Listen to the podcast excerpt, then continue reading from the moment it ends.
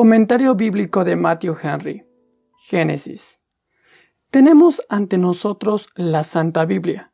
La llamamos el libro, por ser sin comparación el mejor libro que se ha escrito, el libro de los libros. La llamamos el libro santo porque fue escrito por hombres santos e inspirados por el Espíritu Santo. Las grandezas de la ley de Dios y del Evangelio están aquí escritas para nosotros, a fin de que puedan ser transmitidas a distantes lugares y épocas con mayor pureza e integridad que las que sería posible obtener por un mero informe o por tradición. Esta es la lámpara que alumbra en un lugar oscuro, y ciertamente sería este un mundo oscuro sin la Biblia. Comenzaremos por aquella parte de la Biblia que llamamos el Antiguo Testamento. Se llama testamento o pacto porque es una declaración inalterable de la voluntad de Dios con relación al hombre de un modo federal, y tiene su fuerza por virtud de la sangre del gran mediador, el Cordero sin mancha ni contaminación, ya provisto desde antes de la fundación del mundo. Decimos Antiguo Testamento en contraste con el Nuevo, que lo corona y perfecciona al suministrarnos aquella mejor esperanza que ya estaba tipificada y profetizada en el Antiguo. El Antiguo Testamento comienza por lo que llamamos el Pentateuco, o cinco libros de Moisés. Al estar el Antiguo Testamento distribuido en tres partes, la ley, los profetas y los salmos, el Pentateuco contiene la ley. En fin, tenemos ahora ante nuestros ojos el primero y más largo de esos cinco libros, que llamamos Génesis, escrito según se cree cuando Moisés estaba en Madián, para instrucción y consuelo de sus hermanos hebreos. Pero yo opino más bien que lo escribió en el desierto, después de estar en el monte con Dios, pues allí recibió probablemente las necesarias instrucciones para escribirlo. Génesis es un término griego que significa origen o preparación. Es una historia de los orígenes, la creación del mundo, la entrada del pecado y de la muerte en él, la invención de las artes, el surgir de las naciones y especialmente la implantación de la sociedad religiosa y el estado en que ésta se encontraba en sus primeros tiempos. Es también una historia de las generaciones de Adán, Noé, Abraham, etc. El comienzo del Nuevo Testamento es también Génesis, Mateo 1.1. Biblos Génesos, el libro de las Génesis o generación de Jesucristo. Bendito sea Dios por tal libro que nos muestra el remedio al par que este otro nos abre la herida. Señor, abre nuestros ojos para que podamos ver las maravillas tanto de tu ley como de tu Evangelio. En el capítulo 1 de Génesis tenemos aquí un sencillo pero completo informe de la creación del mundo, en respuesta a aquella antigua pregunta, ¿dónde está Dios mi Hacedor? Respecto a esto, los filósofos paganos disparataron miserablemente. Algunos afirmaron la eternidad de un mundo existente por sí mismo, y otros atribuyeron su existencia al concurso fortuito de los átomos. Así, el mundo no conoció a Dios mediante la sabiduría, pero se echó a cuestas un gran cúmulo de desgracias al perderlo de vista. La Sagrada Escritura, la divina revelación escrita, establece desde el comienzo este principio, que este mundo fue creado al par que el tiempo por un ser de sabiduría y poder infinitos, el cual existía ya antes de todo tiempo y antes que todos los mundos. El primer versículo de la Biblia nos da del origen del universo un conocimiento más seguro y mejor, más satisfactorio y útil que todos los volúmenes de los filósofos. En este capítulo podemos apreciar como punto número uno una idea general sobre la obra de la creación en el versículo 1 y 2. Como punto número dos, una referencia detallada de la obra de los distintos días, registrada como en un diario de una manera clara y ordenada en el versículo 3 y 30. Como punto número 3 podemos ver el resumen y la aprobación de toda la obra, versículo 31. Veremos ahora primero el versículo 1 y 2. Veremos como punto número uno en su epitome, donde encontramos el primer artículo de nuestro credo, como Dios el Padre Todopoderoso es el creador de cielos y tierra. Observa en este versículo cuatro cosas. El efecto producido, a saber, toda la estructuración y decoración del universo, el mundo es como un gran edificio, con sus plantas altas y bajas, con una estructura estable y magnífica, uniforme y conveniente, y con cada habitación sabia y admirablemente amueblada. Los cielos no solo aparecen a nuestros ojos hermoseados por gloriosas lámparas para atavío de su exterior, conforme leemos aquí de su creación, sino también llenos por dentro de gloriosos seres ocultos a nuestra vista. Veamos por primer punto el versículo 1 y 2. En el principio creó Dios los cielos y la tierra, y la tierra estaba desordenada y vacía, y las tinieblas estaban sobre la faz del abismo, y el Espíritu de Dios se movía sobre la faz de las aguas. Veremos por primer punto en su epítome, donde nos encontramos el primer artículo de nuestro credo que Dios, el Padre Todopoderoso, es el creador de cielos y tierra. Observemos en este versículo cuatro cosas. Punto número uno, el efecto producido, a saber, toda la estructuración y decoración del universo. El mundo es como un gran edificio, con sus plantas altas y bajas, con una estructura estable y magnífica, uniforme y conveniente, y con cada habitación sabia y admirablemente amueblada. Los cielos no solo aparecen a nuestros ojos hermoseados con gloriosas lámparas para atavío de su exterior, conforme leemos aquí de su creación, sino también llenos por dentro de gloriosos seres ocultos a nuestra vista. En el mundo visible es fácil observar gran variedad, diversas especies de seres muy diferentes los unos de los otros en su naturaleza y constitución. Gran belleza, el cielo azul y la verde tierra son un encanto para los ojos del curioso espectador. Cuán superior debe ser, pues, la belleza del Creador. También vemos en el mundo gran exactitud y minuciosidad. Las obras de la naturaleza vistas al microscopio aparecen mucho más bellas que las obras de arte. También vemos en el mundo gran poder. No se trata de una masa de materia muerta o inerte, pues la Tierra misma posee un poder magnético. También vemos gran orden, por la independencia de los seres, la exacta armonía de movimientos y la admirable catenación de causas. También vemos gran misterio. En la naturaleza hay fenómenos que nuestra razón nunca acertará a comprender, pero por lo que del cielo y de la tierra conocemos, podemos inferir el eterno poder y la divinidad del gran Creador. Nuestro deber como cristianos es tener siempre puestos los ojos en el cielo y los pies sobre la tierra. El autor y causa agente de esta magna obra es Dios. El término hebreo es Elohim, que indica el poder del Dios creador. Él significa el Dios fuerte, y que menos que una fuerza omnipotente pudo sacar de la nada todas las cosas. Este nombre Elohim también insinúa la pluralidad de personas en la deidad, Padre, Hijo y Espíritu Santo.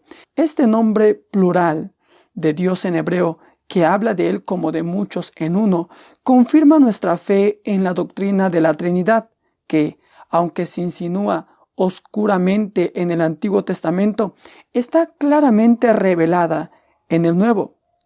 A menudo se nos dice que el mundo fue hecho por Él y que nada fue hecho sin Él. Juan 1.3, Efesios 3.9, Colosenses 1.16 y Hebreos 1.2. El modo como esta obra fue efectuada fue que Dios la creó, esto es, la hizo de la nada, no había ninguna materia preexistente de la cual fuese producido el mundo.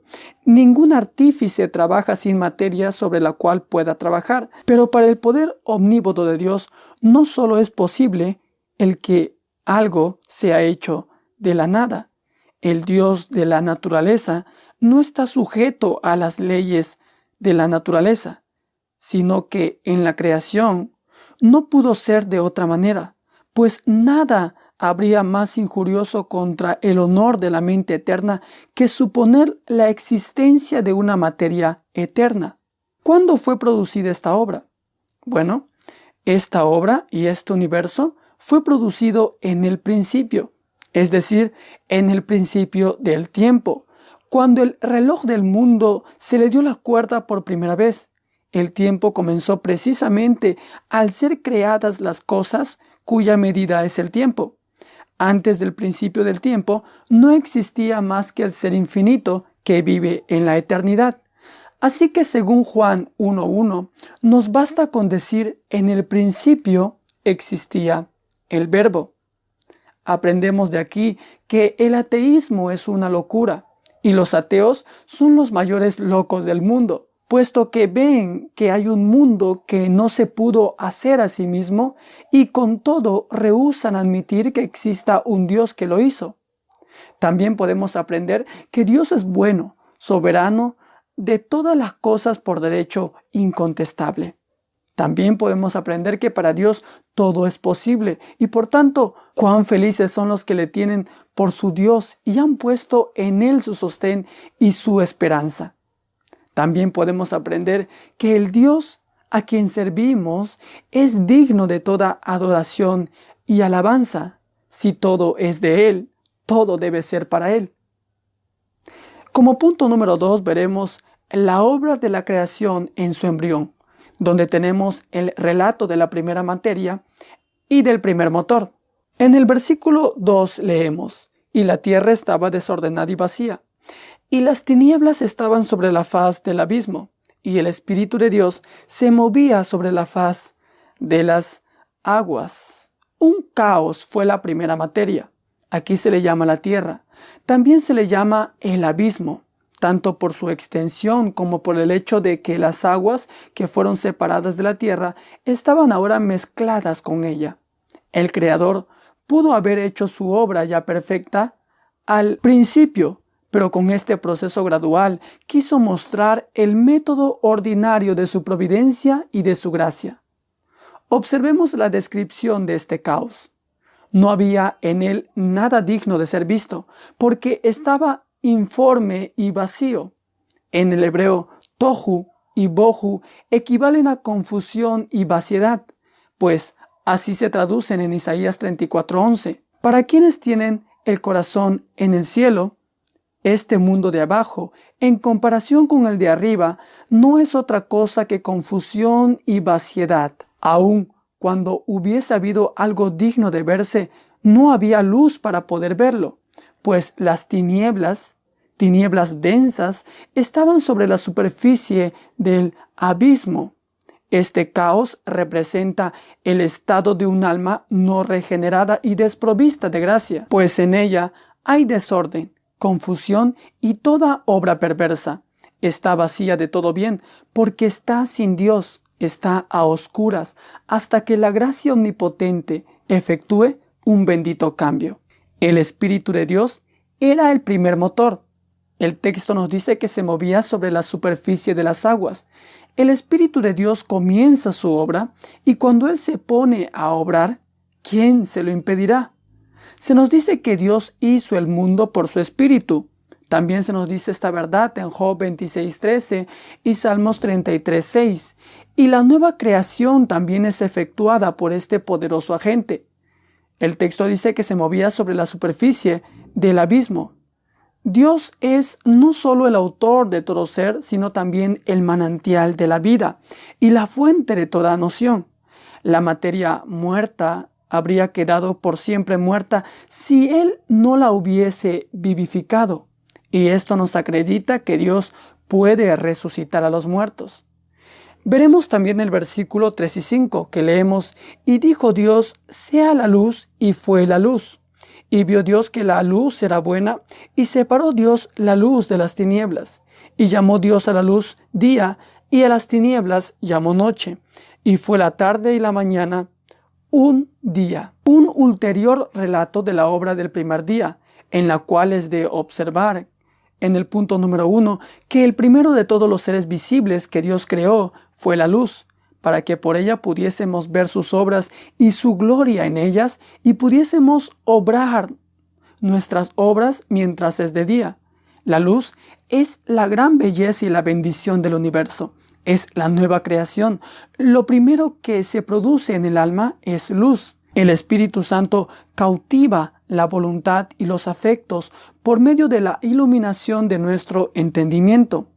Los que por el pecado eran tinieblas vienen a ser por la gracia luz del mundo. También vemos que la luz fue hecha por la palabra del poder de Dios. Dios dijo, sea la luz.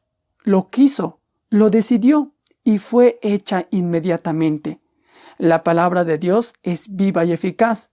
Cristo es la palabra o verbo, el verbo esencial y eterno, y por medio de él fue producida la luz, porque en él estaba la luz y él es la luz verdadera, la luz del mundo. Esto lo podemos ver también en Juan 1.9 8.2 y 9.5. La luz divina que brilla en las almas santificadas es producida por el poder de Dios y es la que nos da el conocimiento de la gloria de Dios en la faz de Jesucristo.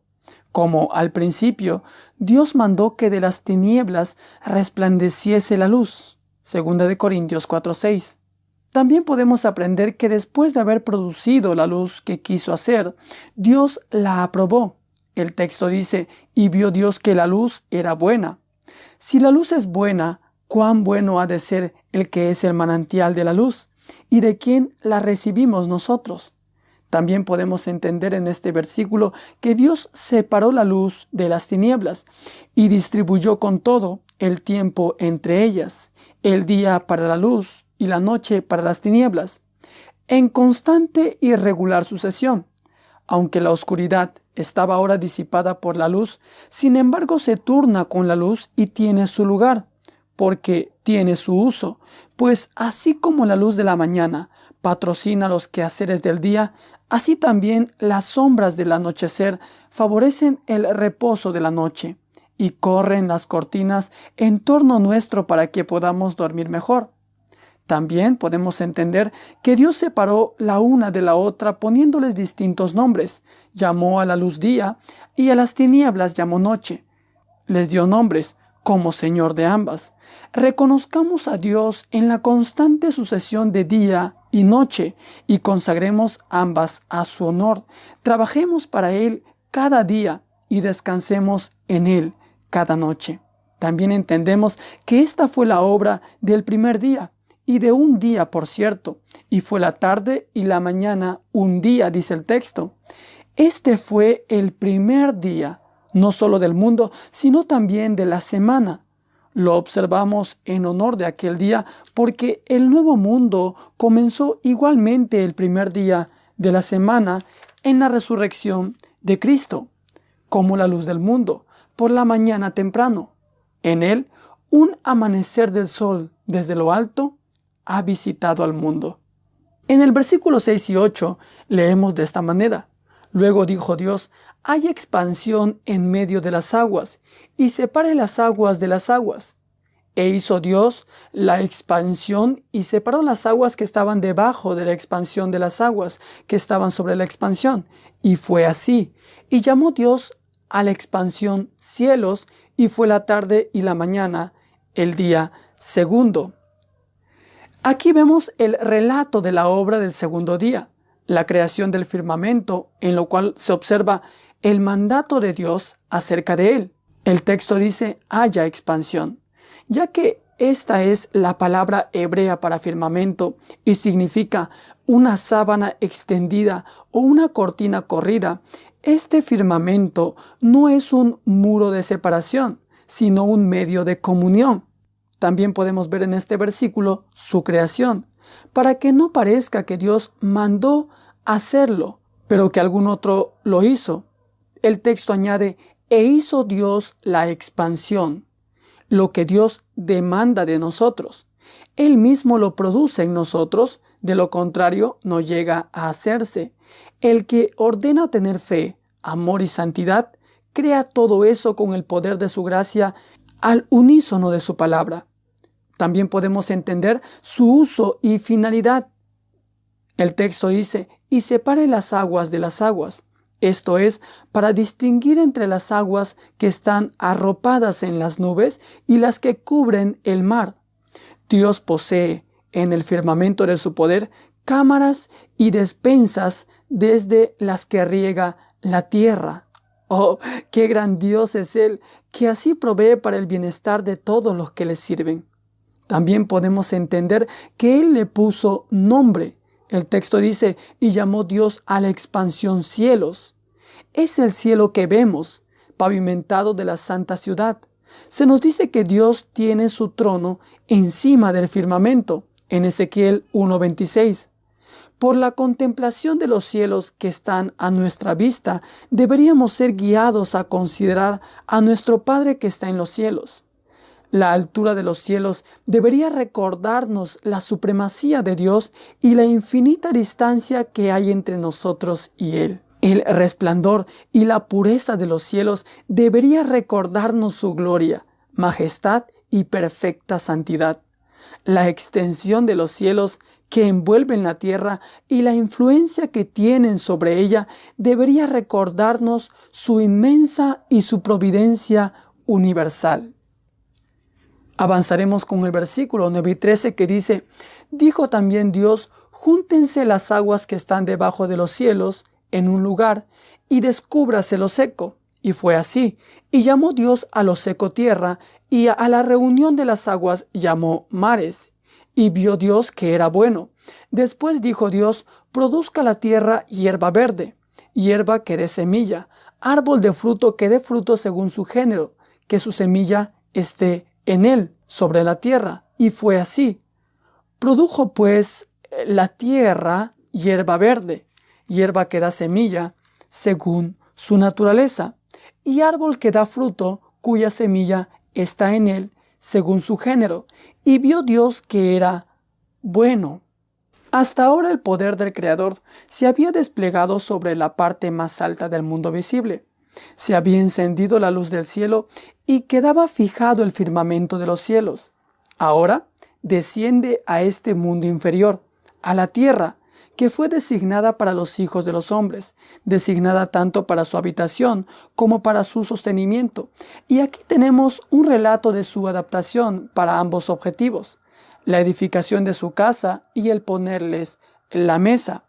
Como punto número uno, vemos primero cómo fue preparada la tierra para que fuese mansión del hombre, mediante la reunión de las aguas en un lugar y hacer que apareciese la tierra seca. También podemos entender que se ordenó a las aguas que habían cubierto la tierra que se retirasen y se reuniesen en un lugar. A las aguas así reunidas las llamó mares. Las aguas y los mares significan a menudo en las escrituras apuros y aflicciones. Esto lo podemos ver en el Salmos 42.7, 69.2, 14 y 15.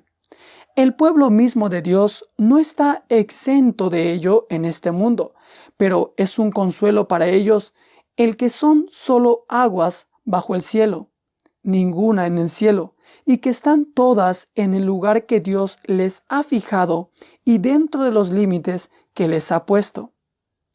Podemos entender también que se ordenó a la tierra seca aparecer y emerger de las aguas, y fue llamada tierra y dada a los hijos de los hombres. Parece ser que la tierra existía ya antes, pero no servía para nada porque estaba debajo del agua. Así pasa con muchos dones de Dios, que son recibidos en vano porque están enterrados. Haced que emerjan y se volverán útiles para algún servicio. Vemos después cómo fue amueblada la tierra para mantenimiento y sostén del hombre, en el versículo 11 y 12. Hubo así provisiones a mano mediante la inmediata producción de la recientemente emergida tierra. Se hizo fructífera y produjo hierba para el ganado y hortalizas para servicio del hombre. Igualmente, se aseguró la provisión para el futuro, al tener cada vegetal su semilla según su género, para que, mientras perdurase en el mundo la especie humana, pudiese sacarse de la tierra el alimento necesario para su uso y beneficio. Observemos aquí como punto número uno que no solo la tierra es del Señor, sino también lo que la llena y que Él es el dueño legal y soberano que puede disponer de ella y de todo su mobiliario. La tierra estaba vacía, versículo 2, pero ahora con una sola palabra se ha vuelto llena de riquezas de Dios. Como punto número 2 también podemos ver que la providencia ordinaria es una continua creación y en ella nuestro Padre trabaja ahora. La tierra está todavía bajo la eficacia de su mandato para que produzca hierba, hortalizas y sus productos anuales. Ellos son ejemplo evidente del incansable poder y de la inexhausta bondad del gran Hacedor y dueño del mundo. Como punto número tres, también podemos ver que aunque Dios ordinariamente emplea la agencia de las causas segundas de acuerdo con su naturaleza, no las necesita sin embargo y no está atado a ellas. También podemos ver que es bueno proveernos de las cosas necesarias antes que tengamos ocasión de usarlas. Antes que fuesen hechos los animales y el hombre, ya había hierba y hortalizas preparadas para ellos. También podemos ver que Dios debe tener la gloria por todo el beneficio que recibimos de los productos de la tierra. Ahora veamos el versículo 14 y 19, que dice de esta manera. Dijo luego Dios, haya lumbreras en la expansión de los cielos para separar el día de la noche, y sirvan de señales para las estaciones para días y años, y sean por lumbreras en la expansión de los cielos para alumbrar sobre la tierra, y fue así. E hizo Dios las dos grandes lumbreras, la lumbrera mayor para que señorease en el día, y la lumbrera menor para que señorease en la noche. Hizo también las estrellas y las puso Dios en la expansión de los cielos para alumbrar sobre la tierra y para señorear en el día y en la noche y para separar la luz de las tinieblas y vio Dios que era bueno. Y fue la tarde y la mañana el día cuarto. Esta es la historia de la obra del cuarto día, la creación del sol y de la luna y de las estrellas, de todo ese esplendor que no solo presta gran belleza al mundo de arriba, sino también gran bendición a este mundo de abajo, tenemos un relato de la creación de las luces del cielo. En el punto número uno en general, tenemos el mandato dado acerca de ellos. Haya lumbreras en la expansión de los cielos. Dios había dicho, eh, sea la luz, y hubo luz, pero esta era como una luz difusa y confusa. Ahora quedaba recogida y modelada, y de este modo resultaba más gloriosa y a la vez más provechosa. Dios es un Dios de orden y no de confusión, y como Él es la luz, es también el Padre y Hacedor de luces. En cuanto al uso para el que estaban destinadas a esta tierra, había de ser para distinguir los tiempos y las estaciones, el día y la noche, el verano y el invierno, y así, bajo el sol, todo tiene su tiempo, dice Eclesiastés 3.1. También había de ser para dirigir las acciones. Están para señalar los cambios de tiempo, a fin de que el labrador pueda programar sus quehaceres con discreción, preveyendo por el aspecto del cielo cuando las causas segundas han comenzado a obrar, si hará buen tiempo o malo. También alumbra sobre la tierra para que cuando podamos andar y trabajar, conforme lo requiere el deber de cada día, las luces del cielo brillan para nosotros, para nuestra comunidad, y ventaja las luces del cielo están hechas para servirnos y lo hacen fielmente y brillan a su tiempo sin fallar. Pero nosotros estamos expuestos como luces en este mundo para servir a Dios. ¿Respondemos de igual manera al objetivo de nuestra creación? Estamos encendiendo las lámparas de nuestro dueño, pero hacemos caso omiso de la obra de nuestro amo. En particular, en el versículo 16-18, observa que las luces del cielo son el sol, la luna y las estrellas. Todo ello es obra de las manos de Dios. El sol es la mayor de esas luces. Aprendemos del Salmo 19 del 1 al 6 la manera de dar a Dios la gloria debida a su nombre como hacedor del sol. La luna es una luz menor y aquí es considerada, sin embargo, como una de las mayores luminarias, luces más brillantes, no los que tienen los mejores dones, sino los que humilde y fielmente obran con ellos el mayor bien. También vemos aquí que hizo también las estrellas, pues la Biblia fue escrita no para satisfacer nuestra curiosidad y convertirnos en astrónomos, sino para guiarnos a Dios y hacernos santos. Ahora bien, estas luminarias son como gobernadores que gobiernan bajo su mando. Aquí se dice que la luna, la luz menor, señorea en la noche, pero en el Salmo 136, 9 se menciona a las estrellas como partícipes de este señorío, la luna y las estrellas para que señoreasen en la noche. El mejor y más honroso modo de gobernar es dar luz y hacer el bien. Imponen respeto a aquellos que llevan una vida útil y así brillan como luces. También aprendamos de esto.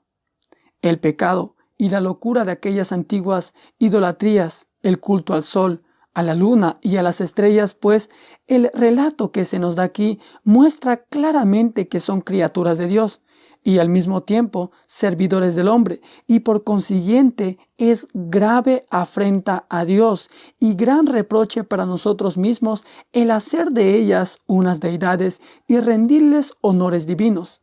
También podemos ver el deber y la sabiduría de adorar diariamente a ese Dios que hizo todas estas cosas y de ofrecerle el solemne sacrificio de oración y alabanza cada mañana.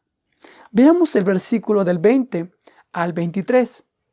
Dijo Dios, produzcan las aguas seres vivientes y aves que vuelen sobre la tierra en la abierta expansión de los cielos y creó Dios los grandes monstruos marinos y todo ser viviente que se mueve, que las aguas produjeron según su género, y toda ave alada según su especie.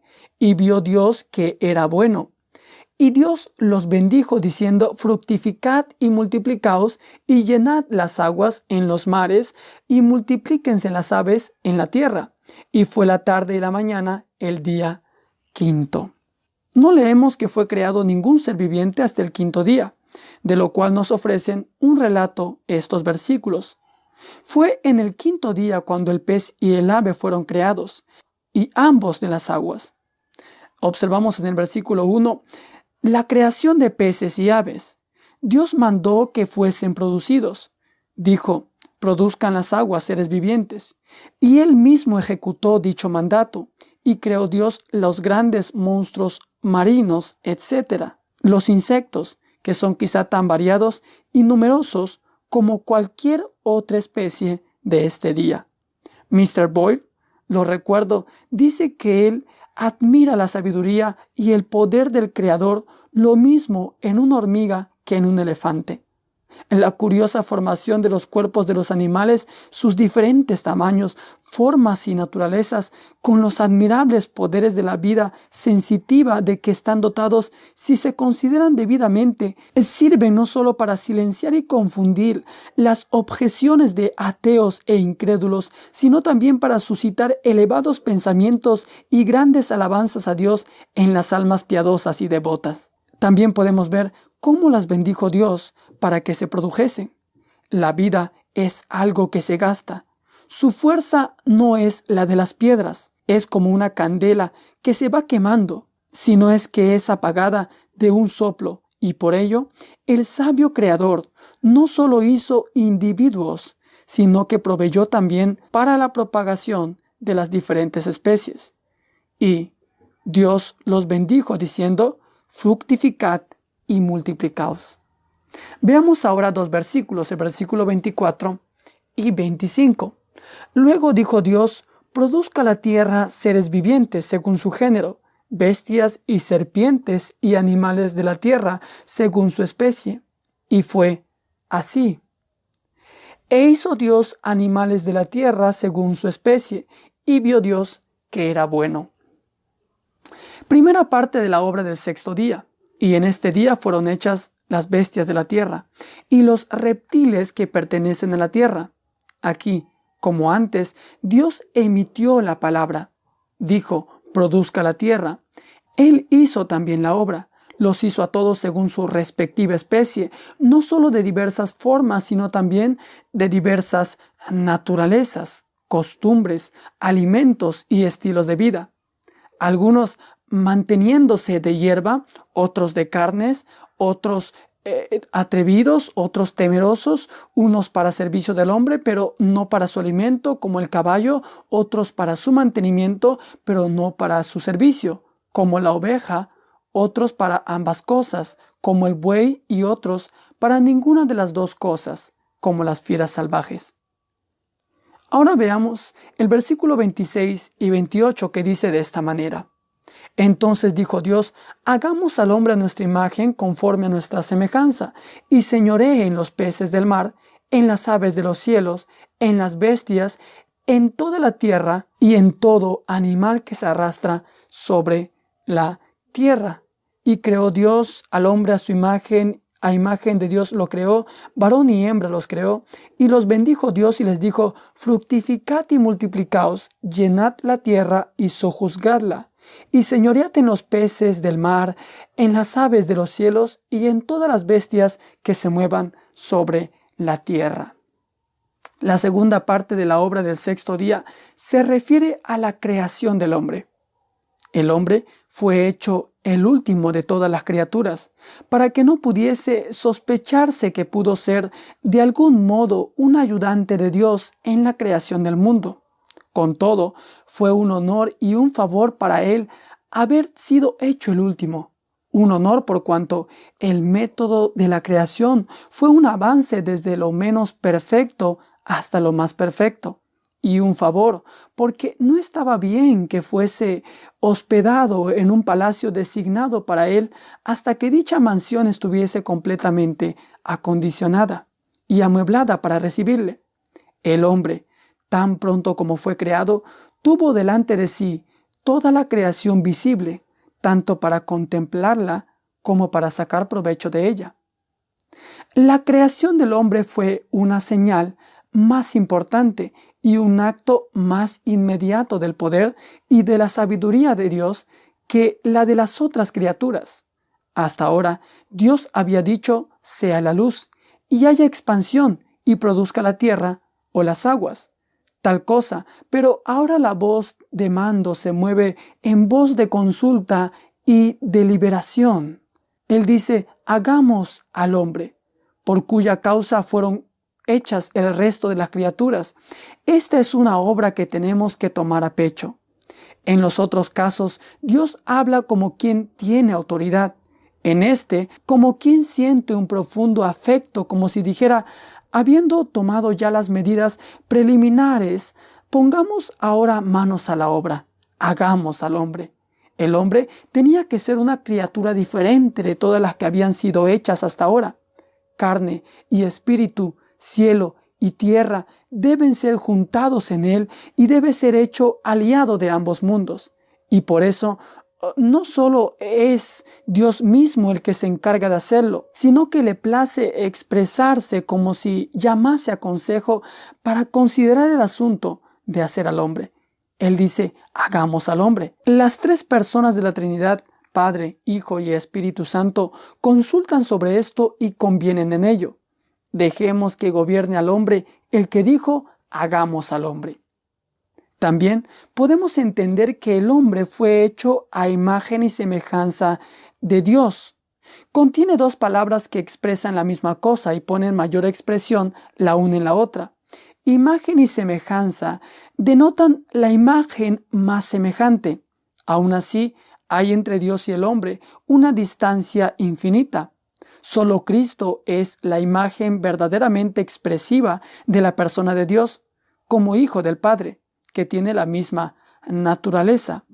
Solo algo del honor de Dios ha sido puesto en el hombre, quien es imagen de Dios como la sombra en el espejo o la imagen del rey impresa en la moneda. La imagen de Dios en el hombre consiste en estas tres cosas. Uno, en su naturaleza y constitución, no del cuerpo, pues Dios no tiene cuerpo, sino de su alma. Es cierto que Dios ha puesto en el cuerpo del hombre el honor que significa el que el verbo se haya hecho carne, que el Hijo de Dios se haya vestido de un cuerpo como el nuestro y vestirá en breve al nuestro con una gloria como la del suyo. Pero es el alma, la excelsa alma del hombre, la que especialmente lleva la imagen de Dios. El alma del hombre, considerada en sus tres facultades específicas, entendimiento, voluntad y facultad activa, es quizás el más brillante y claro espejo de la naturaleza, donde se puede ver a Dios. También el hombre es semejante en su lugar y autoridad. El texto dice, hagamos al hombre a nuestra imagen y señoré al ostentar el dominio sobre las criaturas inferiores, es como si fuera el representante de Dios o virrey en la tierra. Con todo, el gobierno de sí mismo mediante el albedrío de su voluntad comporta una mayor participación de la imagen de Dios que la que supone el gobierno de las demás criaturas. También podemos ver esa semejanza entre Dios y el hombre en su pureza y rectitud. La imagen de Dios en el hombre va también revestida de rectitud y santidad. Efesios 4:24 y Colosenses 3:10. Así de santos, así de felices eran nuestros primeros padres al llevar la imagen de Dios sobre sí.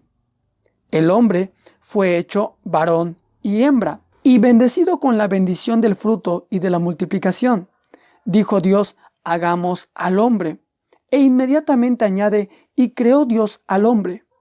Llevó a cabo lo que había resuelto. En nosotros el decir y el hacer son dos cosas distintas, pero no lo son en Dios.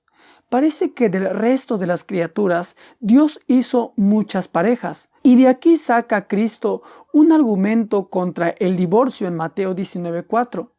Nuestro primer padre, Adán, quedó confinado a una sola esposa, y si la hubiese repudiado, no habría otra con quien casarse, lo cual insinuaba claramente que el vínculo del matrimonio no se había de disolver a placer. Dios hizo solamente un varón y una hembra, para que todas las naciones del mundo pudiesen reconocerse como hechas de una misma sangre descendientes de una misma estirpe, y ser incitados por ello a amarse los unos a los otros. Les dijo, una cuantiosa herencia, llenad la tierra. Esto es lo que se otorga a los hijos de los hombres. Fueron hechos para habitar sobre la faz de la tierra. Hechos 17:26. Este es el lugar en que Dios ha puesto al hombre para ser un novicio que promocione a un estado superior. También eh, le dio una familia numerosa y perpetua, destinada a disfrutar de dicha herencia. Dios concedió al hombre después de crearle dominio sobre las criaturas inferiores, sobre los peces del mar y sobre las aves del aire. Aunque el hombre no tiene que proveer para ninguno de ellos, tiene poder sobre todos ellos. Con ello, Dios decidió dar honor al hombre. La providencia de Dios continúa proveyendo a los hijos de los hombres de cuánto es necesario para la seguridad y el mantenimiento de sus vidas. Veamos ahora el versículo 29 y 30 lo que dice.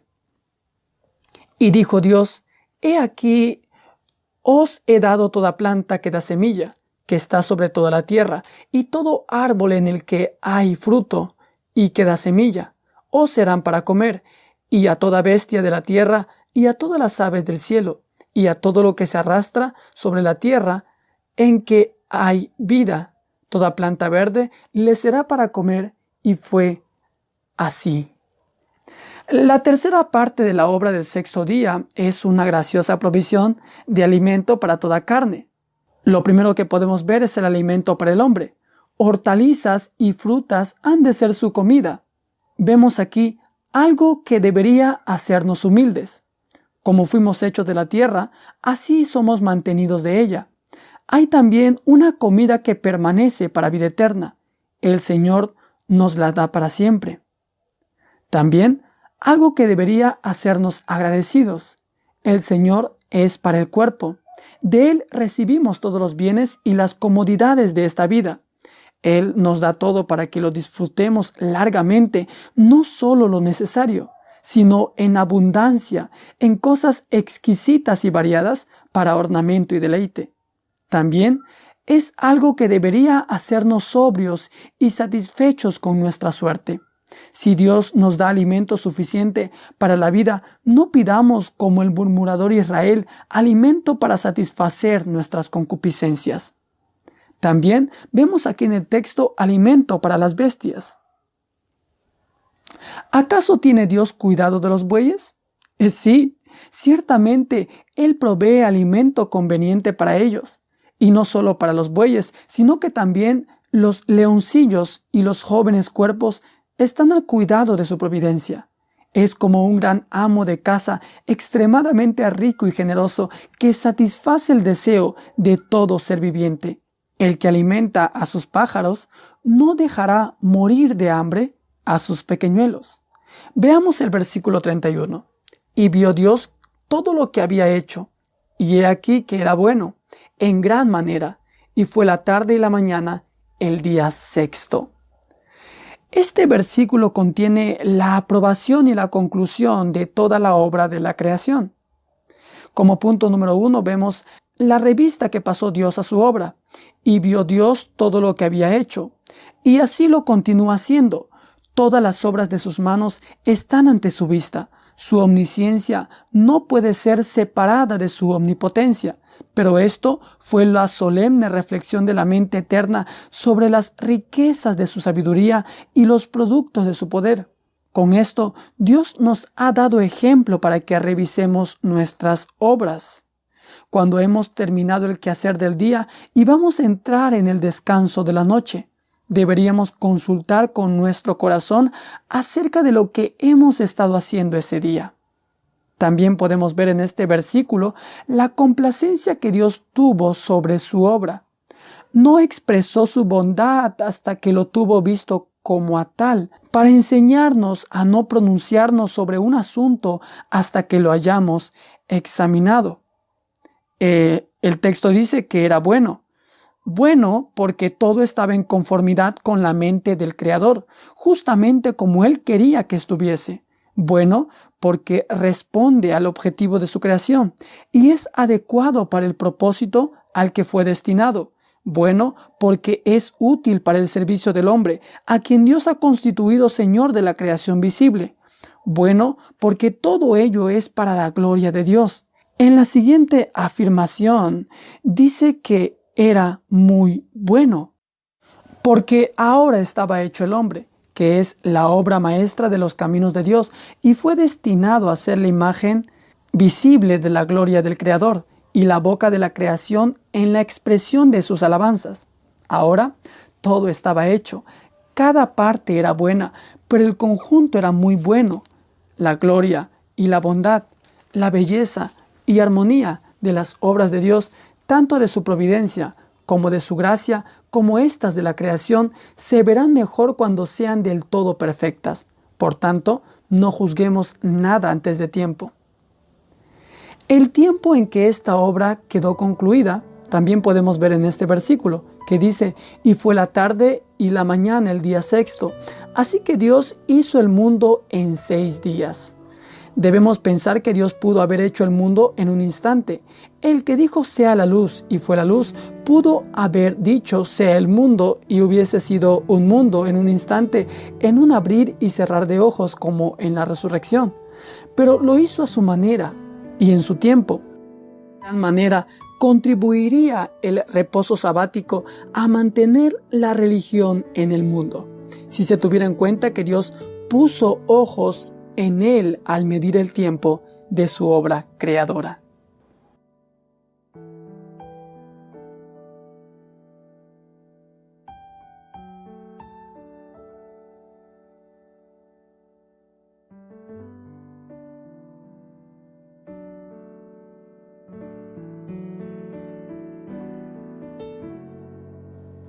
Hemos estado estudiando en esta oportunidad el capítulo 1 del comentario de Matthew Henry, en la próxima transmisión estudiaremos el capítulo 2, la creación del hombre detalladamente. Luego el capítulo 3, que es la caída del hombre. Así que nos encantaría que nos acompañe en una nueva transmisión de Gracia Incomparable. Que Dios lo bendiga.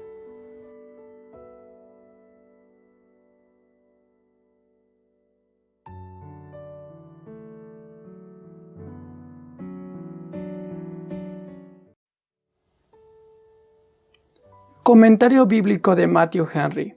Génesis. Tenemos ante nosotros la Santa Biblia. La llamamos el libro, por ser sin comparación el mejor libro que se ha escrito, el libro de los libros. La llamamos el libro santo porque fue escrito por hombres santos e inspirados por el Espíritu Santo. Las grandezas de la ley de Dios y del Evangelio están aquí escritas para nosotros, a fin de que puedan ser transmitidas a distantes lugares y épocas con mayor pureza e integridad que las que sería posible obtener por un mero informe o por tradición. Esta es la lámpara que alumbra en un lugar oscuro, y ciertamente sería este un mundo oscuro sin la Biblia. Comenzaremos por aquella parte de la Biblia que llamamos el Antiguo Testamento. Se llama testamento o pacto porque es una declaración inalterable de la voluntad de Dios con relación al hombre de un modo federal, y tiene su fuerza por virtud de la sangre del gran mediador, el Cordero sin mancha ni contaminación, ya provisto desde antes de la fundación del mundo. Decimos Antiguo Testamento en contraste con el Nuevo, que lo corona y perfecciona al suministrarnos aquella mejor esperanza que ya estaba tipificada y profetizada en el Antiguo. El Antiguo Testamento comienza por lo que llamamos el Pentateuco, o cinco libros de Moisés. Al estar el Antiguo Testamento distribuido en tres partes, la ley, los profetas y los salmos, el Pentateuco contiene la ley. En fin, tenemos ahora ante nuestros ojos el primero y más largo de esos cinco libros, que llamamos Génesis, escrito según se cree cuando Moisés estaba en Madián, para instrucción y consuelo de sus hermanos hebreos, pero yo opino más bien que lo escribió en el desierto, después de estar en el monte con Dios, pues allí recibió probablemente las necesarias instrucciones para escribirlo. Génesis es un término griego que significa origen o preparación.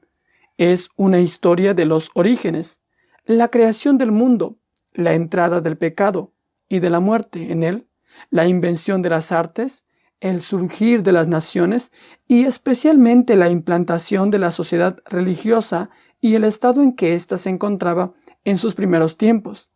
Es también una historia de las generaciones de Adán, Noé, Abraham, etc. El comienzo del Nuevo Testamento es también Génesis, Mateo 1.1. Biblos Génesos, el libro de las Génesis o generación de Jesucristo. Bendito sea Dios por tal libro que nos muestra el remedio al par que este otro nos abre la herida. Señor, abre nuestros ojos para que podamos ver las maravillas tanto de tu ley como de tu Evangelio. En el capítulo 1 de Génesis tenemos aquí un sencillo pero completo informe de la creación del mundo, en respuesta a aquella antigua pregunta, ¿dónde está Dios mi Hacedor? Respecto a esto, los filósofos paganos disparataron miserablemente. Algunos afirmaron la eternidad de un mundo existente por sí mismo, y otros atribuyeron su existencia al concurso fortuito de los átomos. Así, el mundo no conoció a Dios mediante la sabiduría, pero se echó a cuestas un gran cúmulo de desgracias al perderlo de vista. La Sagrada Escritura, la divina revelación escrita, establece desde el comienzo este principio, que este mundo fue creado al par que el tiempo por un ser de sabiduría y poder infinitos, el cual existía ya antes de todo tiempo y antes que todos los mundos. El primer versículo de la Biblia nos da del origen del universo un conocimiento más seguro y mejor, más satisfactorio y útil que todos los volúmenes de los filósofos. En este capítulo podemos apreciar como punto número uno una idea general sobre la obra de la creación en el versículo 1 y 2. Como punto número 2, una referencia detallada de la obra de los distintos días registrada como en un diario de una manera clara y ordenada en el versículo 3 y 30. Como punto número 3 podemos ver el resumen y la aprobación de toda la obra, versículo 31. Veremos ahora primero el versículo 1 y 2. Veremos como punto número 1 en su epitome, donde encontramos el primer artículo de nuestro credo, como Dios el Padre Todopoderoso es el Creador de cielos y tierra. Observa en este versículo cuatro cosas. El efecto producido, a saber, toda la estructuración y decoración del universo, el mundo es como un gran edificio, con sus plantas altas y bajas, con una estructura estable y magnífica, uniforme y conveniente, y con cada habitación sabia y admirablemente amueblada.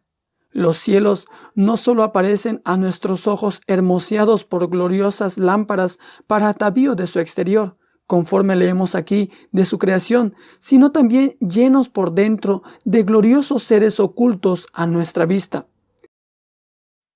Veamos por primer punto el versículo 1 y 2. En el principio creó Dios los cielos y la tierra, y la tierra estaba desordenada y vacía, y las tinieblas estaban sobre la faz del abismo, y el Espíritu de Dios se movía sobre la faz de las aguas. Veremos por primer punto en su epítome, donde nos encontramos el primer artículo de nuestro credo que Dios, el Padre Todopoderoso, es el creador de cielos y tierra. Observemos en este versículo cuatro cosas. Punto número uno, el efecto producido, a saber, toda la estructuración y decoración del universo.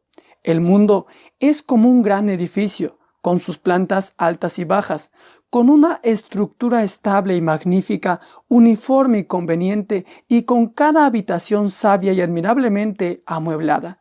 Los cielos no solo aparecen a nuestros ojos hermoseados con gloriosas lámparas para atavío de su exterior, conforme leemos aquí de su creación, sino también llenos por dentro de gloriosos seres ocultos a nuestra vista. En el mundo visible es fácil observar gran variedad, diversas especies de seres muy diferentes los unos de los otros en su naturaleza y constitución.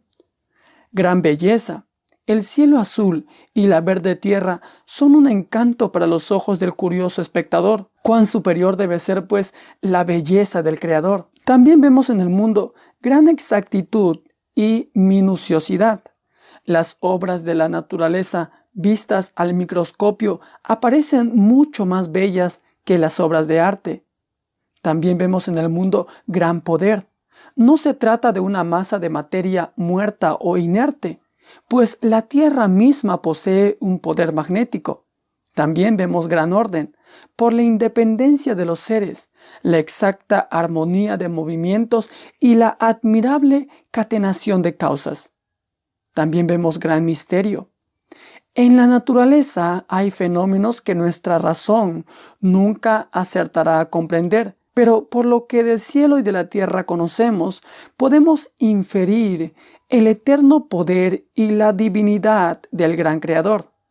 Nuestro deber como cristianos es tener siempre puestos los ojos en el cielo y los pies sobre la tierra. El autor y causa agente de esta magna obra es Dios. El término hebreo es Elohim, que indica el poder del Dios creador. Él significa el Dios fuerte, y que menos que una fuerza omnipotente pudo sacar de la nada todas las cosas. Este nombre Elohim también insinúa la pluralidad de personas en la deidad, Padre, Hijo y Espíritu Santo. Este nombre plural de Dios en hebreo, que habla de Él como de muchos en uno, confirma nuestra fe en la doctrina de la Trinidad, que, aunque se insinúa oscuramente en el Antiguo Testamento está claramente revelada en el Nuevo. A menudo se nos dice que el mundo fue hecho por Él y que nada fue hecho sin Él. Juan 1.3, Efesios 3.9, Colosenses 1.16 y Hebreos 1.2. El modo como esta obra fue efectuada fue que Dios la creó, esto es, la hizo de la nada. No había ninguna materia preexistente de la cual fuese producido el mundo. Ningún artífice trabaja sin materia sobre la cual pueda trabajar. Pero para el poder omnívodo de Dios no solo es posible el que algo sea hecho de la nada. El Dios de la naturaleza no está sujeto a las leyes de la naturaleza, sino que en la creación no pudo ser de otra manera, pues nada habría más injurioso contra el honor de la mente eterna que suponer la existencia de una materia eterna. ¿Cuándo fue producida esta obra? Bueno, esta obra y este universo fue producido en el principio, es decir, en el principio del tiempo, cuando el reloj del mundo se le dio la cuerda por primera vez. El tiempo comenzó precisamente al ser creadas las cosas cuya medida es el tiempo. Antes del principio del tiempo no existía más que el ser infinito que vive en la eternidad. Así que según Juan 1.1, nos basta con decir en el principio existía el verbo. Aprendemos de aquí que el ateísmo es una locura y los ateos son los mayores locos del mundo puesto que ven que hay un mundo que no se pudo hacer a sí mismo y con todo rehusan admitir que exista un Dios que lo hizo. También podemos aprender que Dios es bueno, soberano de todas las cosas por derecho incontestable. También podemos aprender que para Dios todo es posible y por tanto cuán felices son los que le tienen por su Dios y han puesto en Él su sostén y su esperanza.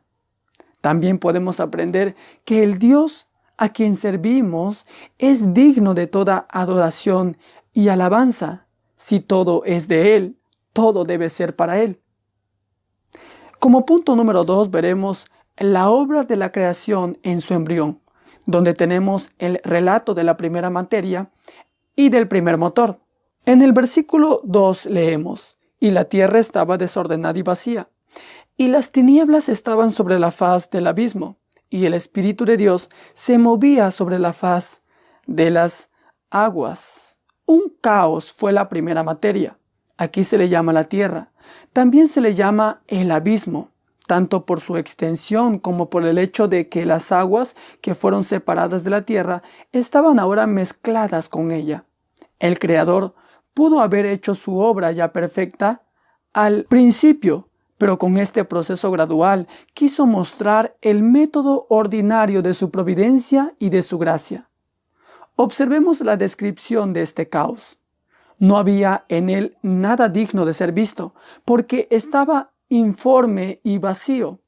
En el hebreo, tohu y bohu equivalen a confusión y vaciedad, pues así se traducen en Isaías 34:11. Para quienes tienen el corazón en el cielo, este mundo de abajo, en comparación con el de arriba, no es otra cosa que confusión y vaciedad. Aun cuando hubiese habido algo digno de verse, no había luz para poder verlo, pues las tinieblas, tinieblas densas, estaban sobre la superficie del abismo. Este caos representa el estado de un alma no regenerada y desprovista de gracia, pues en ella hay desorden, confusión y toda obra perversa. Está vacía de todo bien, porque está sin Dios, está a oscuras, hasta que la gracia omnipotente efectúe un bendito cambio. El Espíritu de Dios era el primer motor. El texto nos dice que se movía sobre la superficie de las aguas. El Espíritu de Dios comienza su obra y cuando Él se pone a obrar, ¿quién se lo impedirá? Se nos dice que Dios hizo el mundo por su espíritu. También se nos dice esta verdad en Job 26:13 y Salmos 33:6. Y la nueva creación también es efectuada por este poderoso agente. El texto dice que se movía sobre la superficie del abismo. Dios es no solo el autor de todo ser, sino también el manantial de la vida y la fuente de toda noción. La materia muerta habría quedado por siempre muerta si Él no la hubiese vivificado. Y esto nos acredita que Dios puede resucitar a los muertos. Veremos también el versículo 3 y 5 que leemos, y dijo Dios, sea la luz, y fue la luz. Y vio Dios que la luz era buena, y separó Dios la luz de las tinieblas. Y llamó Dios a la luz día, y a las tinieblas llamó noche. Y fue la tarde y la mañana un día. Un ulterior relato de la obra del primer día, en la cual es de observar en el punto número uno, que el primero de todos los seres visibles que Dios creó fue la luz, para que por ella pudiésemos ver sus obras y su gloria en ellas y pudiésemos obrar nuestras obras mientras es de día. La luz es la gran belleza y la bendición del universo. Es la nueva creación. Lo primero que se produce en el alma es luz. El Espíritu Santo cautiva la voluntad y los afectos por medio de la iluminación de nuestro entendimiento. Los que por el pecado eran tinieblas vienen a ser por la gracia luz del mundo. También vemos que la luz fue hecha por la palabra del poder de Dios. Dios dijo, sea la luz, lo quiso, lo decidió y fue hecha inmediatamente. La palabra de Dios es viva y eficaz. Cristo es la palabra o verbo, el verbo esencial y eterno, y por medio de él fue producida la luz, porque en él estaba la luz y él es la luz verdadera, la luz del mundo. Esto lo podemos ver también en Juan 1.9, 8.2 y 9.5. La luz divina que brilla en las almas santificadas es producida por el poder de Dios y es la que nos da el conocimiento de la gloria de Dios en la faz de Jesucristo. Como al principio Dios mandó que de las tinieblas resplandeciese la luz. Segunda de Corintios 4:6. También podemos aprender que después de haber producido la luz que quiso hacer, Dios la aprobó. El texto dice, y vio Dios que la luz era buena. Si la luz es buena, cuán bueno ha de ser el que es el manantial de la luz y de quién la recibimos nosotros. También podemos entender en este versículo que Dios separó la luz de las tinieblas y distribuyó con todo el tiempo entre ellas, el día para la luz y la noche para las tinieblas, en constante y regular sucesión. Aunque la oscuridad estaba ahora disipada por la luz, sin embargo se turna con la luz y tiene su lugar, porque tiene su uso, pues así como la luz de la mañana patrocina los quehaceres del día, así también las sombras del anochecer favorecen el reposo de la noche y corren las cortinas en torno nuestro para que podamos dormir mejor. También podemos entender que Dios separó la una de la otra poniéndoles distintos nombres. Llamó a la luz día y a las tinieblas llamó noche. Les dio nombres como Señor de ambas. Reconozcamos a Dios en la constante sucesión de día y noche y consagremos ambas a su honor. Trabajemos para Él cada día y descansemos en Él cada noche. También entendemos que esta fue la obra del primer día y de un día, por cierto, y fue la tarde y la mañana un día, dice el texto. Este fue el primer día no solo del mundo, sino también de la semana. Lo observamos en honor de aquel día porque el nuevo mundo comenzó igualmente el primer día de la semana en la resurrección de Cristo, como la luz del mundo, por la mañana temprano. En él, un amanecer del sol desde lo alto ha visitado al mundo. En el versículo 6 y 8 leemos de esta manera. Luego dijo Dios, hay expansión en medio de las aguas, y separe las aguas de las aguas. E hizo Dios la expansión y separó las aguas que estaban debajo de la expansión de las aguas que estaban sobre la expansión. Y fue así. Y llamó Dios a la expansión cielos, y fue la tarde y la mañana, el día segundo. Aquí vemos el relato de la obra del segundo día la creación del firmamento, en lo cual se observa el mandato de Dios acerca de él. El texto dice haya expansión, ya que esta es la palabra hebrea para firmamento y significa una sábana extendida o una cortina corrida. Este firmamento no es un muro de separación, sino un medio de comunión. También podemos ver en este versículo su creación, para que no parezca que Dios mandó hacerlo, pero que algún otro lo hizo. El texto añade, e hizo Dios la expansión lo que Dios demanda de nosotros. Él mismo lo produce en nosotros, de lo contrario no llega a hacerse. El que ordena tener fe, amor y santidad, crea todo eso con el poder de su gracia al unísono de su palabra. También podemos entender su uso y finalidad. El texto dice, y separe las aguas de las aguas esto es, para distinguir entre las aguas que están arropadas en las nubes y las que cubren el mar. Dios posee en el firmamento de su poder cámaras y despensas desde las que riega la tierra. Oh, qué gran Dios es Él, que así provee para el bienestar de todos los que le sirven. También podemos entender que Él le puso nombre el texto dice, y llamó Dios a la expansión cielos. Es el cielo que vemos, pavimentado de la santa ciudad. Se nos dice que Dios tiene su trono encima del firmamento, en Ezequiel 1.26.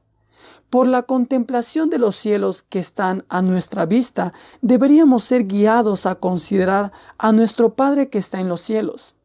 La altura de los cielos debería recordarnos la supremacía de Dios y la infinita distancia que hay entre nosotros y Él. El resplandor y la pureza de los cielos debería recordarnos su gloria, majestad y perfecta santidad. La extensión de los cielos que envuelven la tierra y la influencia que tienen sobre ella debería recordarnos su inmensa y su providencia universal.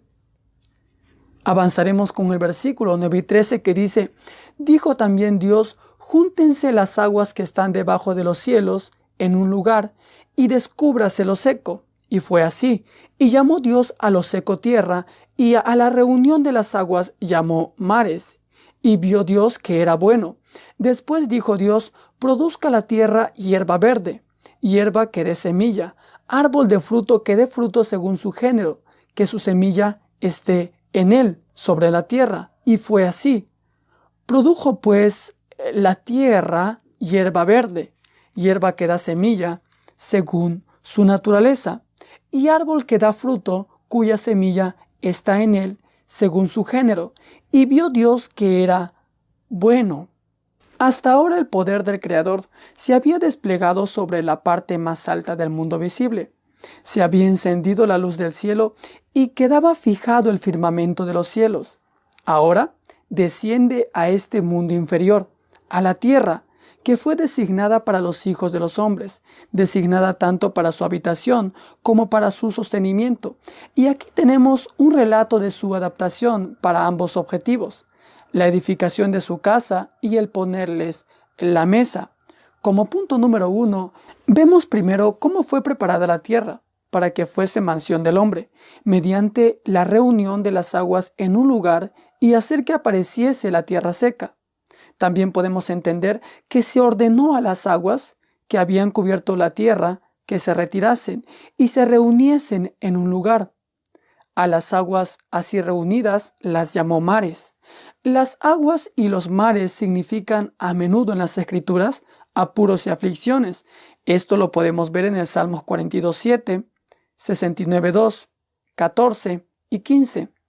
El pueblo mismo de Dios no está exento de ello en este mundo, pero es un consuelo para ellos el que son solo aguas bajo el cielo, ninguna en el cielo, y que están todas en el lugar que Dios les ha fijado y dentro de los límites que les ha puesto.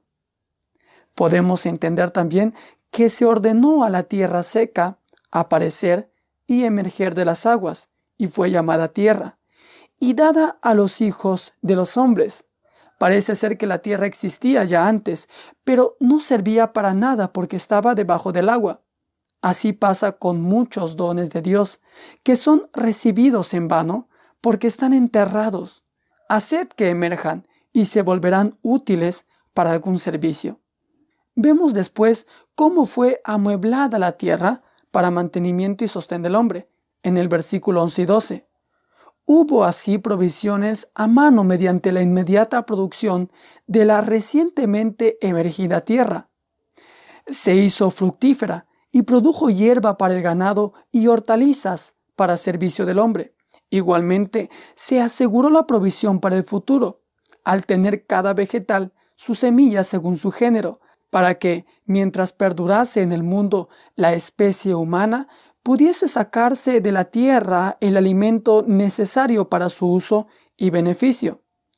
Observemos aquí como punto número uno que no solo la tierra es del Señor, sino también lo que la llena y que Él es el dueño legal y soberano que puede disponer de ella y de todo su mobiliario.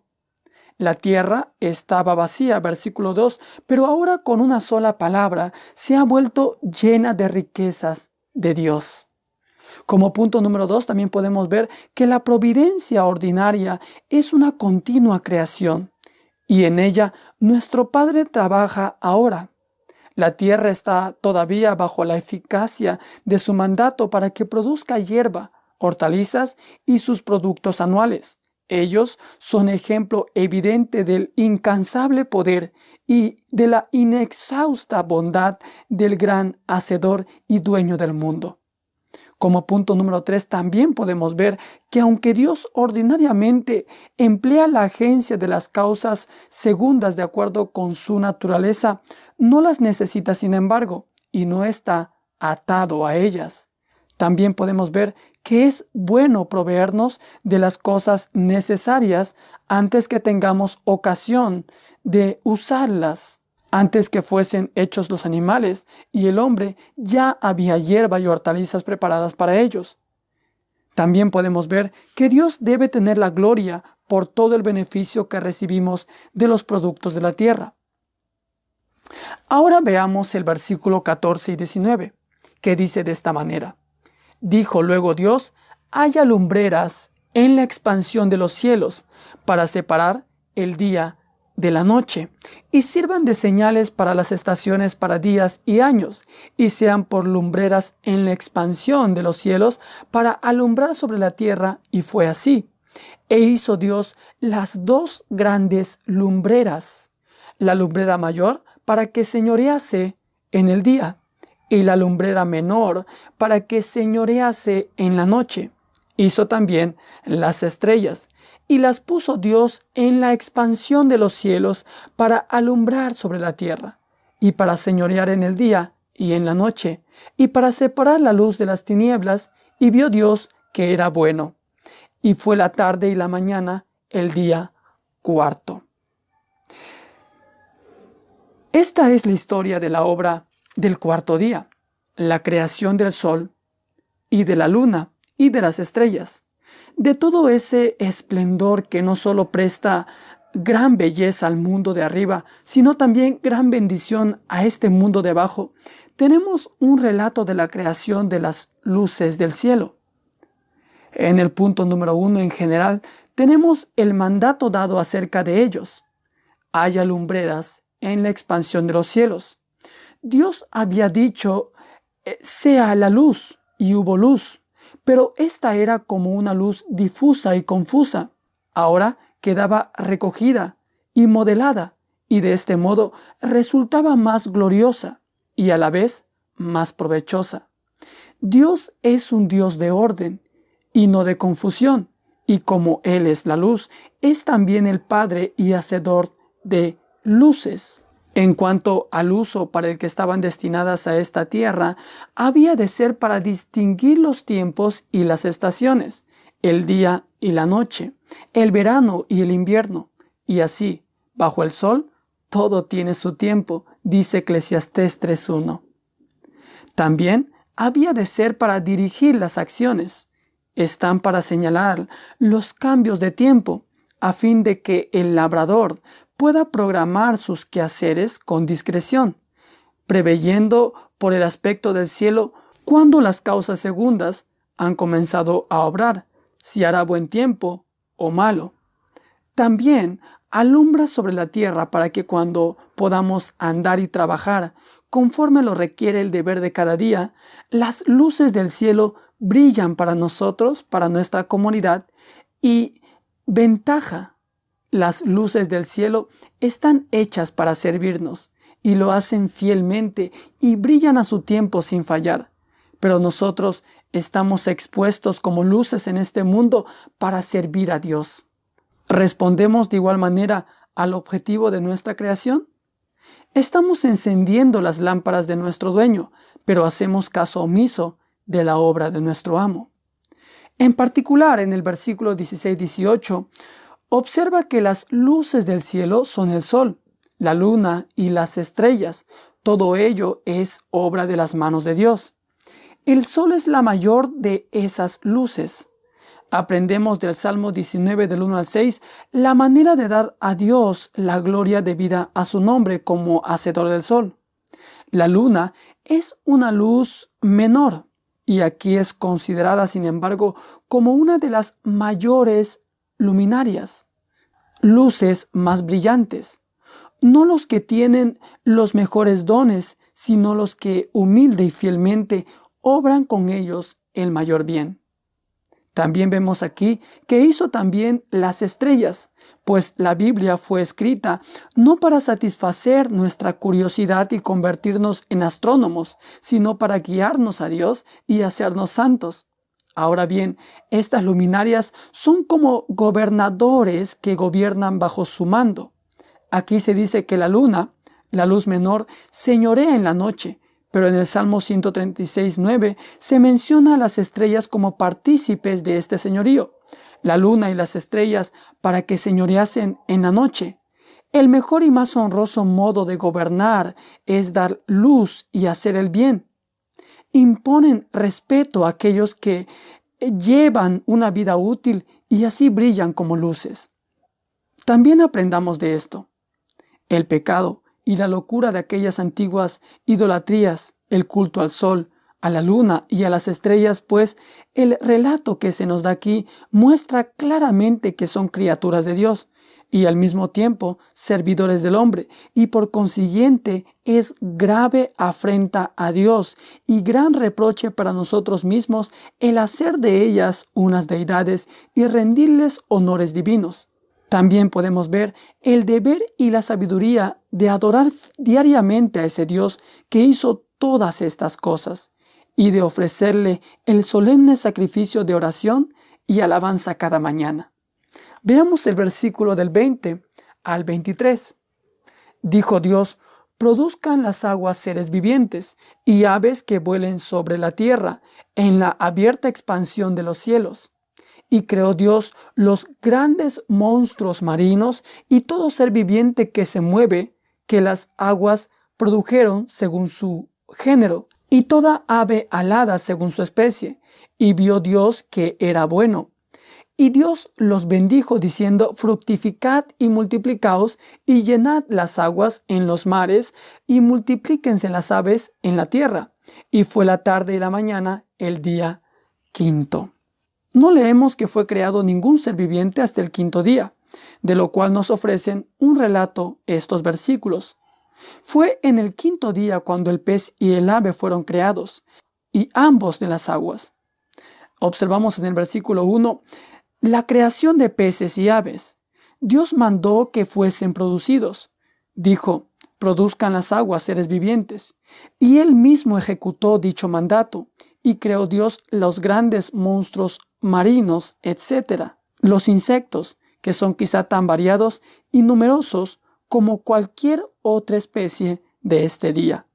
Mr. Boyle, lo recuerdo, dice que él admira la sabiduría y el poder del Creador lo mismo en una hormiga que en un elefante en la curiosa formación de los cuerpos de los animales, sus diferentes tamaños, formas y naturalezas, con los admirables poderes de la vida sensitiva de que están dotados, si se consideran debidamente, sirven no solo para silenciar y confundir las objeciones de ateos e incrédulos, sino también para suscitar elevados pensamientos y grandes alabanzas a Dios en las almas piadosas y devotas. También podemos ver cómo las bendijo Dios para que se produjesen.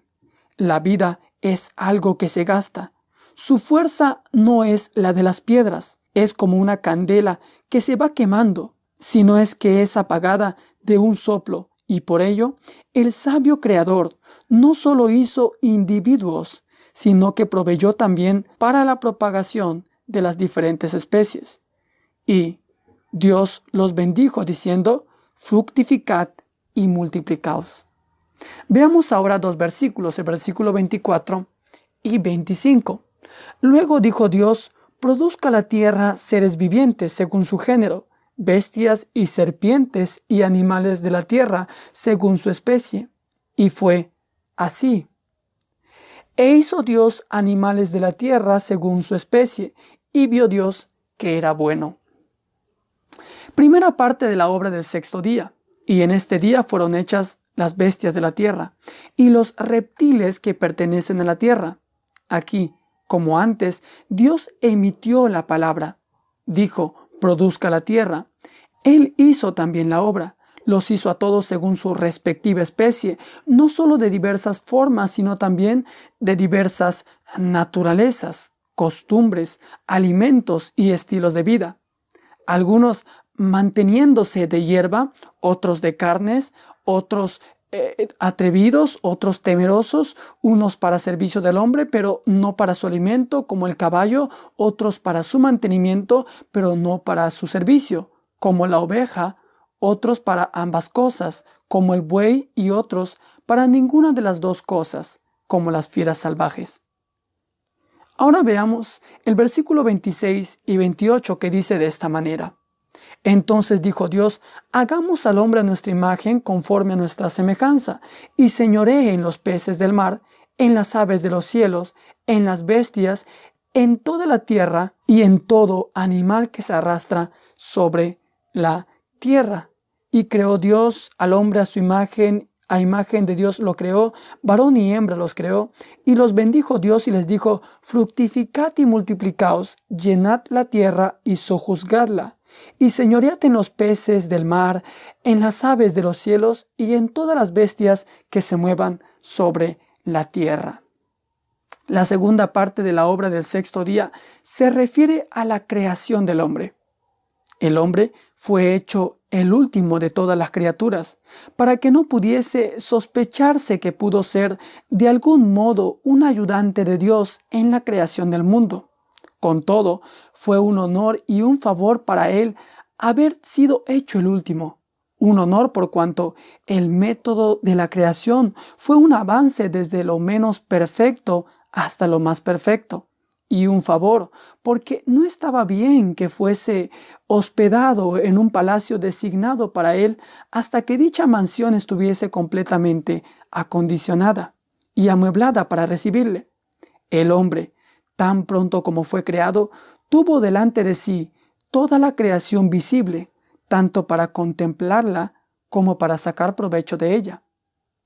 La creación del hombre fue una señal más importante y un acto más inmediato del poder y de la sabiduría de Dios que la de las otras criaturas. Hasta ahora, Dios había dicho, sea la luz, y haya expansión, y produzca la tierra o las aguas tal cosa, pero ahora la voz de mando se mueve en voz de consulta y deliberación. Él dice, hagamos al hombre, por cuya causa fueron hechas el resto de las criaturas. Esta es una obra que tenemos que tomar a pecho. En los otros casos, Dios habla como quien tiene autoridad. En este, como quien siente un profundo afecto, como si dijera, Habiendo tomado ya las medidas preliminares, pongamos ahora manos a la obra, hagamos al hombre. El hombre tenía que ser una criatura diferente de todas las que habían sido hechas hasta ahora. Carne y espíritu, cielo y tierra deben ser juntados en él y debe ser hecho aliado de ambos mundos. Y por eso no solo es Dios mismo el que se encarga de hacerlo, sino que le place expresarse como si llamase a consejo para considerar el asunto de hacer al hombre. Él dice, hagamos al hombre. Las tres personas de la Trinidad Padre, Hijo y Espíritu Santo consultan sobre esto y convienen en ello. Dejemos que gobierne al hombre el que dijo, hagamos al hombre. También podemos entender que el hombre fue hecho a imagen y semejanza de Dios. Contiene dos palabras que expresan la misma cosa y ponen mayor expresión la una en la otra. Imagen y semejanza denotan la imagen más semejante. Aún así, hay entre Dios y el hombre una distancia infinita. Solo Cristo es la imagen verdaderamente expresiva de la persona de Dios, como Hijo del Padre, que tiene la misma naturaleza. Solo algo del honor de Dios ha sido puesto en el hombre, quien es imagen de Dios como la sombra en el espejo o la imagen del rey impresa en la moneda. La imagen de Dios en el hombre consiste en estas tres cosas. Uno, en su naturaleza y constitución, no del cuerpo, pues Dios no tiene cuerpo, sino de su alma. Es cierto que Dios ha puesto en el cuerpo del hombre el honor que significa el que el verbo se haya hecho carne, que el Hijo de Dios se haya vestido de un cuerpo como el nuestro y vestirá en breve al nuestro con una gloria como la del suyo. Pero es el alma, la excelsa alma del hombre, la que especialmente lleva la imagen de Dios. El alma del hombre, considerada en sus tres facultades específicas, entendimiento, voluntad y facultad activa, es quizás el más brillante y claro espejo de la naturaleza, donde se puede ver a Dios. También el hombre es semejante en su lugar y autoridad. El texto dice, hagamos al hombre a nuestra imagen y señoré al ostentar el dominio sobre las criaturas inferiores, es como si fuera el representante de Dios o virrey en la tierra. Con todo, el gobierno de sí mismo mediante el albedrío de su voluntad comporta una mayor participación de la imagen de Dios que la que supone el gobierno de las demás criaturas. También podemos ver esa semejanza entre Dios y el hombre en su pureza y rectitud.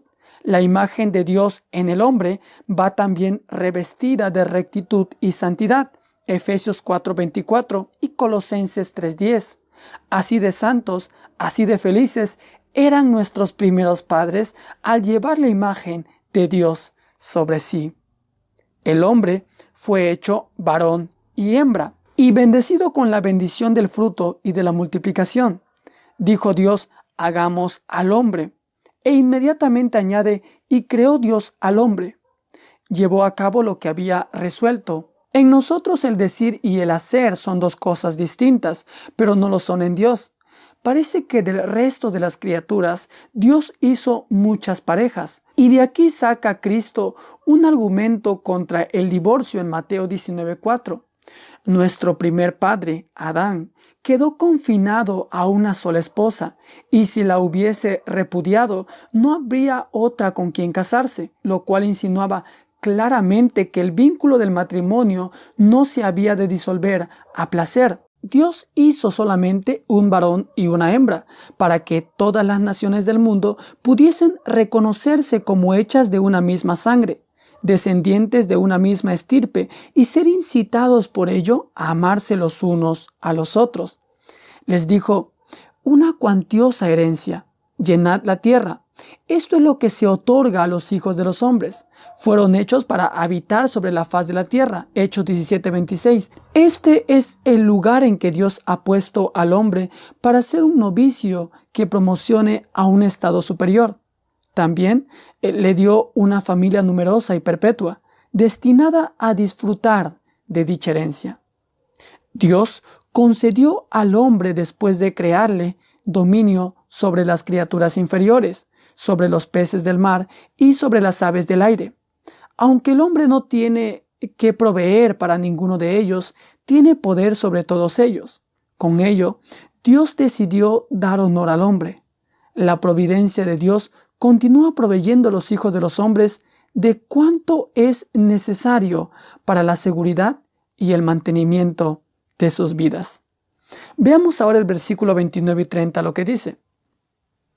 Y dijo Dios, He aquí, os he dado toda planta que da semilla, que está sobre toda la tierra, y todo árbol en el que hay fruto y que da semilla, os serán para comer, y a toda bestia de la tierra, y a todas las aves del cielo, y a todo lo que se arrastra sobre la tierra, en que hay vida, toda planta verde, le será para comer, y fue así.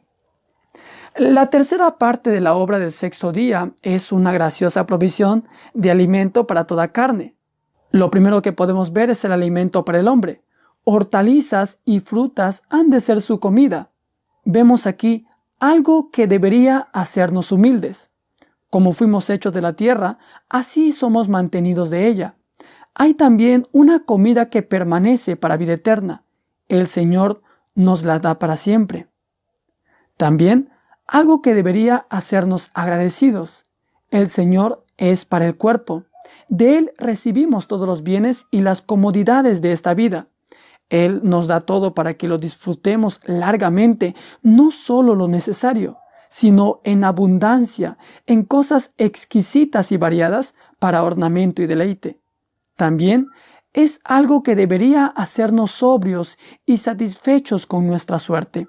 Si Dios nos da alimento suficiente para la vida, no pidamos como el murmurador Israel alimento para satisfacer nuestras concupiscencias.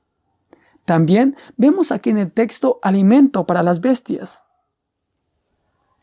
¿Acaso tiene Dios cuidado de los bueyes?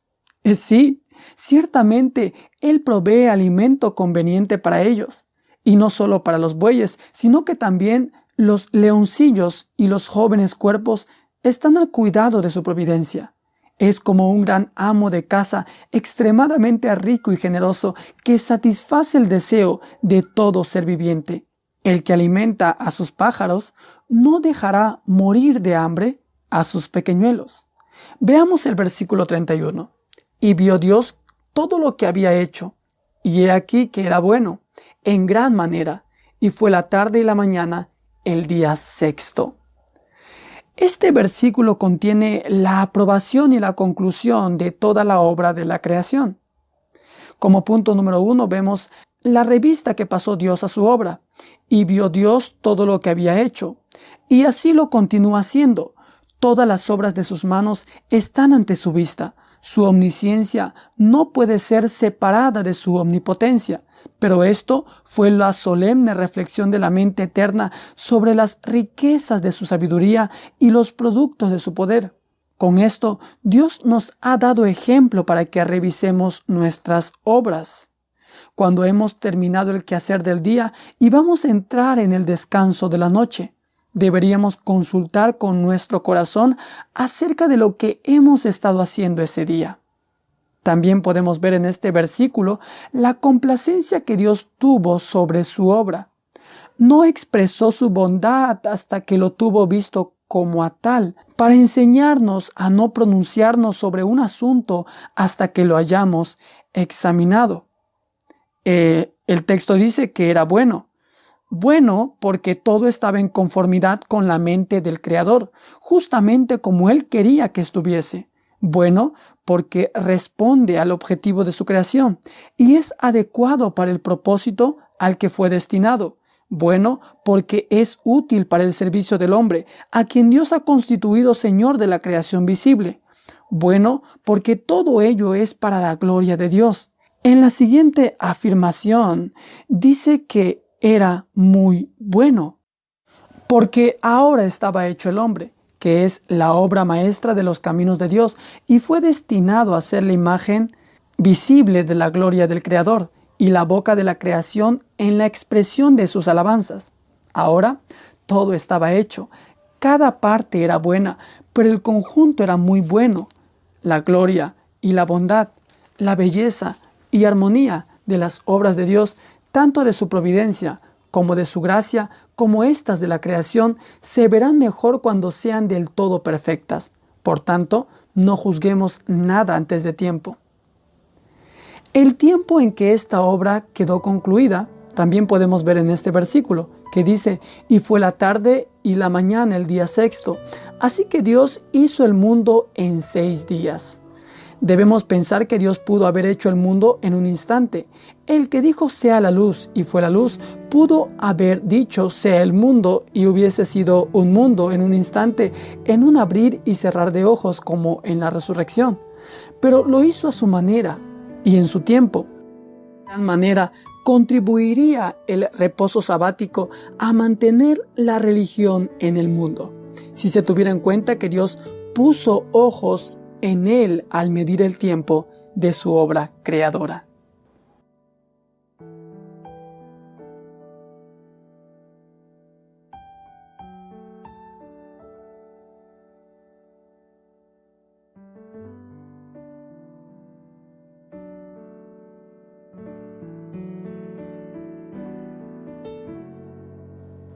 Hemos estado estudiando en esta oportunidad el capítulo 1 del comentario de Matthew Henry.